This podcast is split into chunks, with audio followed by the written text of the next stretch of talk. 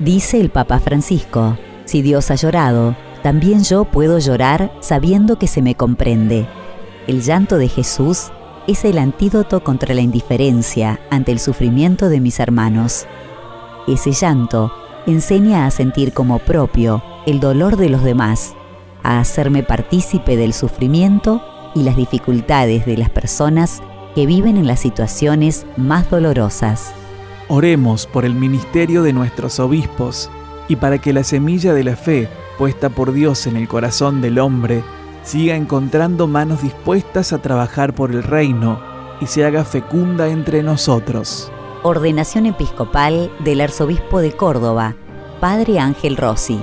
17 de diciembre de 2021, 19 horas, en el atrio de la Catedral de Córdoba.